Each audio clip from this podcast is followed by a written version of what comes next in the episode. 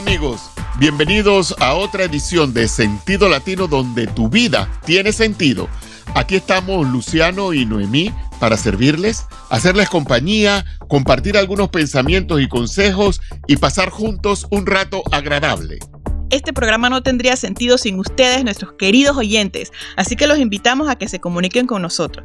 Y esto pueden hacerlo a través de nuestra página de Sentido Latino en Facebook e Instagram o por WhatsApp enviándonos un mensaje de texto al teléfono 314-317-4211 o chateando a través de nuestro sitio web sentidolatino.com. Como ya lo venimos repitiendo, toda relación de pareja se basa en cuatro pilares que la mantienen estable y la mantienen fuerte. En este mes de febrero, mes del amor, estamos conversando sobre esos cuatro pilares de la relación de pareja y qué podemos hacer para desarrollarlos y fortalecerlos. Hemos dicho que cada pilar debe construirse y debe fortalecerse gradualmente y que los cuatro, Mimi, deben permanecer equilibrados en términos de intimidad. Cuando esto sucede, la relación puede enfrentar y superar cualquier tormenta que la vida le presente. Sí, exacto. Y si usted quiere más información en cuanto a este tema, que queda perfecto para este mes de febrero, mes del amor, si usted quiere más información en cuanto a los cuatro pilares que eh, fortalecen la relación, usted puede entrar a nuestra página web sentidolatino.com en la sección de recursos. Ahí hay un folleto titulado Tú yo y nosotros, que lo escribió el doctor David Ludwig, y usted lo puede descargar eh, de forma gratuita y queremos recordarles que también estamos disponibles para conversar con ustedes por chat si les interesa. Eh, conversar en vivo también en cuanto a este tema. Y bueno, en el programa anterior hablamos del pilar físico. Hoy queremos hablar de el último pilar no porque lo dejamos en último eh, porque sea menos importante, para nada, pero es el pilar espiritual vamos a desarrollarlo el día de hoy, que es, muy importante para la relación de pareja.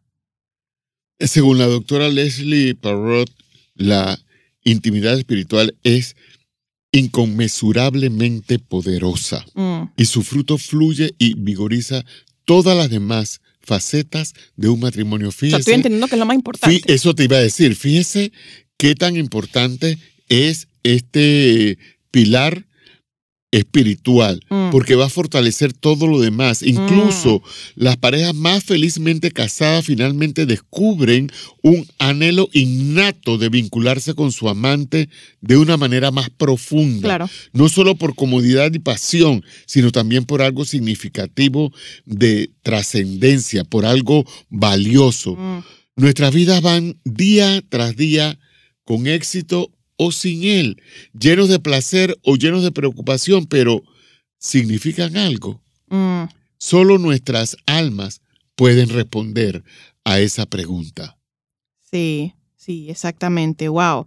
No, y es que las parejas casadas, este, eh, o, las parejas en general, eh, para todas las parejas, el significado espiritual debe ser una búsqueda compartida, o sea, algo mucho más allá eh, de nosotros y de lo físico, de lo que se puede ver. Entonces, compartir ese significado de la vida con otra persona es el, el llamado espiritual de cada pareja. Entonces debemos responder a este llamado este, para, que para dar lo mejor en nuestra relación de pareja y que no sea una relación de matrimonio que sea atrofiada o subdesarrollada. Entonces, esta dimensión espiritual de la pareja se convierte, papi, en una fuente de alimento, como quien dice, para ese crecimiento de nuestra salud de pareja. Así es, ningún factor hace más para cultivar la unidad y darle propósito al matrimonio que un compromiso compartido con el descubrimiento espiritual. Sí. Es el hambre definitiva de nuestras almas. Cuando esto es saludable, el matrimonio tiene una forma mística de, de, de ¿cómo se dice?, de revelar a Dios. Una forma de traer una paz sonriente a nuestros corazones inquietos. Están inquietos por, por, por, las cosas de la vida, ¿verdad? Cuando los investigadores examinaron las características de las parejas que habían estado eh, eh, felizmente casadas durante más de dos décadas, una de las cualidades más importantes que, se, que ellos encontraron fue la fe en Dios y el compromiso espiritual. Qué lindo, me encanta. Entonces no dejes eso de lado. No. Ni tampoco es porque hay veces y hay parejas que consideran que la parte espiritual del matrimonio e incluso de la familia es competencia de la mujer. Y te- Mm, totalmente equivocados. Totalmente equivocados. no, claro que no. Porque la cabeza del hogar es el hombre. Sí, eh, pero bueno, no me entré en ese tema porque sí es la cabeza del hogar, Sí, pero hay sí. mucha gente que tiene, Sí. que entiende eso de cabeza del hogar como, como yo soy aquí el macho, yo mando, tú te callas, te sientas. Pues no entremos en ese tema porque No. ya tú y yo estamos de acuerdo en estar en desacuerdo. Exactamente, exactamente. Es un tema polémico entre nosotros como familia. Así es. Pero sí, yo también estoy de acuerdo en que el hombre es la cabeza del hogar, pero lo que yo entiendo como cabeza del hogar es diferente. Pero anyway, No, Eh, sí, es igual que lo entiendo yo. sí, Sí. bueno, dijimos que agree to disagree. Ok, ok. Bueno, junto con el doctor David Ludwig, que fue el que escribió el folleto que les estamos ofreciendo, nosotros hemos visto hasta ahora que cuando construimos esa relación eh, de pareja, estamos creando algo nuevo que no existía. O sea, él nos daba como una forma de ver la relación de pareja como un bebé la relación en sí que necesita de nosotros para que crezca. Entonces, no verla, no vernos a nosotros ya como tú eh, eh, y aparte yo, sino un nosotros que se hace fuerte. Eso me gusta mucho. Entonces, esta relación es espiritual. Claro que es espiritual, porque esa misma relación no se puede ver, sino que está formada de unas fuerzas que son más poderosas eh, de lo que nosotros pensamos eh, y, y yo creo que la fuerza aún más poderosa eh, en el mundo, ¿no? Entonces es una estructura también porque está con- construida con patrones de interacción que esos patrones se convierten entonces en las formas habituales en que nos relacionamos unos con otros. Súper interesante este tema. Mimi, es que lo que ocurre es que nosotros como pareja en realidad somos tres. Ah, exacto. Tú, yo y nosotros. Exacto. exacto. Aquí es donde nuestros dos espíritus se unen para que la unidad misteriosa pueda ocurrir en todo su poder. Aquí es donde nosotros incorporamos también a Dios Claro. en nuestra relación. Empezamos como dos, yo, pero a medida que crece el pilar espiritual, nos convertimos en Me nosotros. encanta. Ya no soy yo, ahora somos nosotros. Me encanta. Y al principio de la relación cuesta un poquito, a veces, sobre todo cuando eh, eh, tú no te casas tan jovencito de 19 años, Ajá. sino que tienes un poco más, ya tuviste un poco de independencia. sí. Y entonces ya cuesta un poquito al principio, sí, sí. pero se puede lograr que nosotros realicemos que ya no soy yo, sino somos nosotros. Ujú, exactamente. Y bueno, como decías, pero va, a ser algo gradual, ¿no? Vamos a pasar gradualmente a dejar de preocuparnos solamente por mí, mí, mí, yo, yo, yo, yo, yo. Y entonces vamos a eh, preocuparnos el uno por el otro. O sea, me preocupo por ti y, y también me preocupo por el nosotros. Y me gusta mucho eh, cómo la Biblia eh, expresa este concepto, lo expresa en Filipenses en el segundo capítulo y mira lo que dice sintiendo lo mismo, teniendo el mismo amor, unánimes, sintiendo una misma cosa. Hagan todo con humildad y considerando cada uno a los demás como superiores a sí mismos.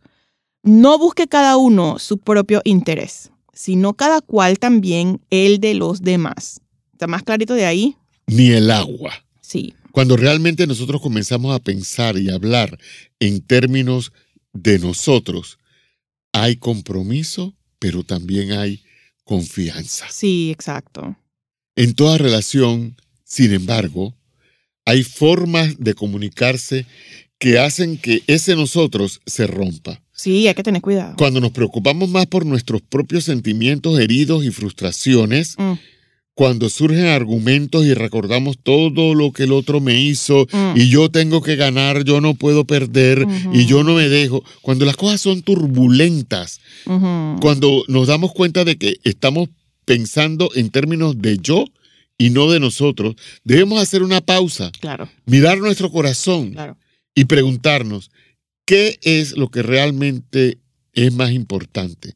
¿Nuestros sentimientos heridos o nuestra relación? Ponlo en una balanza. Profundo, profundo. Ponlo en una balanza. Sí. ¿Qué es más importante? En el momento en que alguien encuentra el amor, la realidad cambia. Ah, sí. El nosotros, en realidad, se vuelve más importante que el yo. Qué lindo. Créeme, créeme lo que así es. Y- pero mira, a veces podemos decir, sí, es verdad todo lo que tú dices, pero suena muy perfecto y ninguna pareja es perfecta. Claro que no, van a haber altas y bajas. Y para eso vino Jesús. Jesús vino precisamente para restaurar y sanar la relación de la humanidad con Dios, pero también la relación entre nosotros. Y nos ofrece entonces los beneficios de su amor. Él nos ofrece un amor incondicional, Él nos ofrece perdón por todas nuestras fallas y con la ayuda de Dios podemos nosotros entonces enfocarnos en ese nosotros y ya no enfocarnos en yo, yo, yo, yo, yo, yo, yo, yo. Y a veces esa es la única eh, esperanza que tenemos. Sí. Especialmente cuando no tenemos ganas de hacer una revisión de la realidad, porque sentimos que las cosas están realmente mal, porque sí. sentimos que estamos convencidos de que todo es culpa de Mm. nuestra pareja, que yo no Mm. tengo la culpa, que yo Wow. tengo que buscar un culpable y el culpable no puedo ser yo. Porque somos imperfectos, o sea, siempre, o sea, una, una relación de pareja está conformada por dos personas imperfectas, así que vamos a tener choques. Claro que sí. Pero bueno, yo quisiera que conversemos ahorita entonces en cuáles son esas habilidades que podemos poner en práctica para fortalecer el pilar espiritual del nosotros, de acuerdo con el doctor Ludwig. ¿Cuáles son esas sugerencias? Yo creo que la primera y que es, es fundamental es Ajá. mostrar respeto. Ah, me gusta. Yo te voy a decir, en el tiempo que yo tengo de estar brindando asesoría a parejas y consejería y eso, yo he visto que es más fácil restaurar una relación donde ha habido una infidelidad Ah. que donde ha habido una falta de respeto. Yo Oh, estoy, wow. Pero es que la infidelidad es una falta de respeto. bueno, pero, pero si nada más ha sido una falta de respeto, Ya, ya, ya. sin, Versus. Sin na- Oh. ajá, Oh, ya, ya, ya. si nada más ha habido una falta de respeto, es más difícil restaurar Wow. eh, esa relación. wow. Las investigaciones han demostrado que las parejas sanas Muestran respeto, incluso cuando estén molestos, Sí. eh, eh, este, mientras que las parejas con malas relaciones muestran falta de respeto con más frecuencia. Ay, Mm. qué mal cae eso. Aún para la gente que, te, que está viéndote. Sí, claro que cuando sí. uno de los dos se falta el respeto Y yo creo que también demás. es importante, papi, también eh, saber cuáles son los límites de la otra persona. O sea, qué significa una falta de respeto para ti y qué significa para mí. Porque yo sé, por lo menos en tu caso, sea, en nuestra casa creciendo, nadie puede abrirte una carta de correo porque para ti eso es una falta de respeto horrible. Totalmente. O nadie puede abrirte tu cartera porque, o sea, se cayó el mundo, falta de Sí. Te, te ofende, pues te ofende. Sí. Y, y tú tienes derecho a que te ofenda lo que te ofende. O sea, y no tengo nada escondido. no, claro, pero es para ti es una falta de respeto. Entonces es mi de mamá tiene que saber eso, de no ponerse a abrirse una carta tuya ni abrirte la cartera. En mi casa, a mi esposo no le interesa, pa- o sea, cero. Mejor dicho, yo soy la que abro todas las cartas a nombre de quien sea. Porque yo le po- porque así pagamos cuentas, lo que sea, y él de verdad para eso es cero falta de respeto. Si en la cartera yo negro, ¿qué tal cosa? No, ahí es mi cartera. A él no le fa- no se le hace falta de respeto que yo le abra su cartera tampoco. Por eso te- o sea, es importante que nosotros como pareja sepamos los límites de los otros Claro. para no cruzarlos, porque de repente, si mi mamá no sabe que eso te ofende y, y es una falta de respeto, te lo va a hacer todos los días y eso va a ser una trifulca. No, y yo le pregunto, eh, eh, eh, ¿tienes un- un- una pluma? Sí, búscala ahí en mi cartera. Y tú no te atreves. No. No. ¡Wow! Yo busco la cartera Y se la llevo. y se la llevo para que ella meta la mano en su cartera y saque la pluma. Exacto. Me wow. explico. Entonces sí, Es- es importante. definitivamente que los límites Sí. eh, eh, este, Hay que eh, conocerlos para no hay, cruzarlos. hay que conocerlo para no cruzarlo. La otra cosa que tenemos que hacer es trabajar en nosotros mismos. Ay, Dios mío. Esto lo hemos estado mencionando bastante por Oh, alguna sí. razón. ¿ah? Algo te está tratando de decir. Sí, lo que este pasa asunto, es que eh, ¿ah? necesitamos trabajar. sí. Por lo general vemos y, quere- y- y queremos arreglar las fallas de la otra persona Mm. antes de hacernos cargo de las nuestras. Ajá. Andamos buscando quién tiene la culpa de esto o aquello Exacto. que ocurrió y eso deteriora Claro. terriblemente la relación. Mejor busquemos un espejo, veamos nosotros mismos, es verdad. Entonces no, no tenemos la capacidad de cambiar a nuestra persona, a nuestra ¿Qué? persona, digo yo, a, nu- A nuestra a- persona sí. a nuestra pareja, a no. nuestra pareja. Claro. Por lo tanto, lo más saludable es enfocarnos en lo que sí podemos nosotros cambiar, Claro, claro. que es la parte que nosotros contribuimos a la relación. Tú puedes cambiar lo que hemos venido diciendo a través de varios programas, lo de adentro de ti, lo que sale de ti. Recordemos que nos relacionamos a través de una serie de conductas. Por lo tanto, el cambiar nuestra conducta, podemos mejorar la relación. Claro que sí, 100% de acuerdo. Eh, otra práctica que nos sugiere el doctor Ludwig es comunicarse de corazón a corazón y esto fortalece también el pilar espiritual. Eso se va, a fortalecer cada vez que nosotros tenemos esa comunicación de corazón a corazón. Entonces, este, cuando estamos enfrentando un conflicto, antes de que comencemos a hablar, yo creo que es importante que preparemos nuestro corazón. Eh, por ejemplo, tenemos aquí una un ejemplo, pues, de una oración que usted puede decir o elevar a Dios antes de enfrentarse a una diferencia con su pareja. No le estamos diciendo que se la aprenda de memoria, sino que es como un ejemplo, ¿verdad? Puede decir algo como esto, Dios, estoy molesto, culpo a mi pareja por mis sentimientos heridos. Ayúdame a ver las cosas como tú las ves. Limpia mi corazón y mi espíritu de todo pensamiento que se interponga entre nosotros. Mira qué lindo. Muy interesante. Porque a veces uno piensa, uno, uno entiende que tienes que pensar antes de hablar, ¿verdad? Y entonces de pronto tú dices, bueno, yo tengo que decir eh, eh, tal cosa. Estás pensando, tengo que decir tal cosa. Lo que voy a hacer es que voy a decirlo así, así y así. Y cuando llega el momento, si tú no metiste a Dios en el medio del camino, cuando llega el momento, lo que iba de último lo dices de primero, lo que iba de primero lo dices de... Es, se arma un enredo y lo que terminas haciendo es un conflicto peor. Me gusta eso entonces. En vez de decir piensa antes de hablar, que también es muy inteligente, obra antes de hablar. Me encanta, me encanta. ¿Tú puedes pensar antes de hablar? Claro. Pero. Orar antes de pensar. no, pero eh, orar después de eso y decir que no sea lo que yo pensé, sino lo que tú quieres que yo diga. Si es lo que yo pensé, ok, dale. Sí, claro que sí, me encanta, me encanta eso. Y también yo creo que una buena opción sería orar juntos. Nosotros, mi esposo y yo lo hacemos mucho. Él siempre, pienso que él, toma esa, esa iniciativa de decir, oh, vamos a orar por esto, vamos, ¿quieres que ore por esto? yo de repente estoy así ofuscada, ya tú me conoces que así mi personalidad, yo ofuscada por algo, no sé qué. Y, y, y él, ¿quieres que ore por eso? Y ya eso como que me, me desinfla. Yo, ¿sabes que es verdad? Yo, lo, yo lo que hago es que este, yo digo, ay, Brenda, ayúdame, vamos a orar. Yo tengo un amigo que se llama Héctor. Ajá. Y el pobre no, no, no, no, no, te tiran de indirecta. No, el, pobre no, el pobrecito, una cosa, vamos a orar.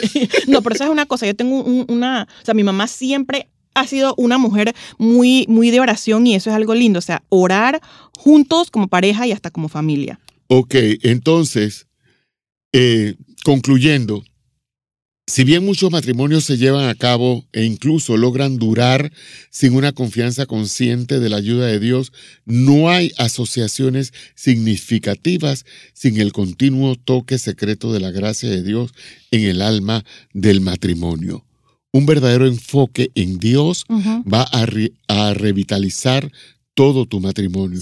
Confiar y buscar a Dios juntos conduce a la intimidad en todos los rincones de tu relación. No esperes más, amigo, no esperes más. Que la intimidad espiritual sea una prioridad en tu relación de pareja. Eso va a ayudar a, a los demás pilares y que definitivamente Viva el amor. Y así cerramos esta edición de Sentido Latino, donde tu vida tiene sentido. Les recordamos que en nuestro sitio web sentidolatino.com tenemos más recursos con respecto a los diversos temas que hemos tratado en programas anteriores, así que visítenos allí, que seguramente van a encontrar algo que les será de mucha utilidad. Allí también pueden chatear directamente con nosotros con respecto a alguna necesidad, experiencia o consulta. Y lo mismo pueden hacer enviándonos un mensaje por WhatsApp al número 314-317-4211. Hasta la próxima.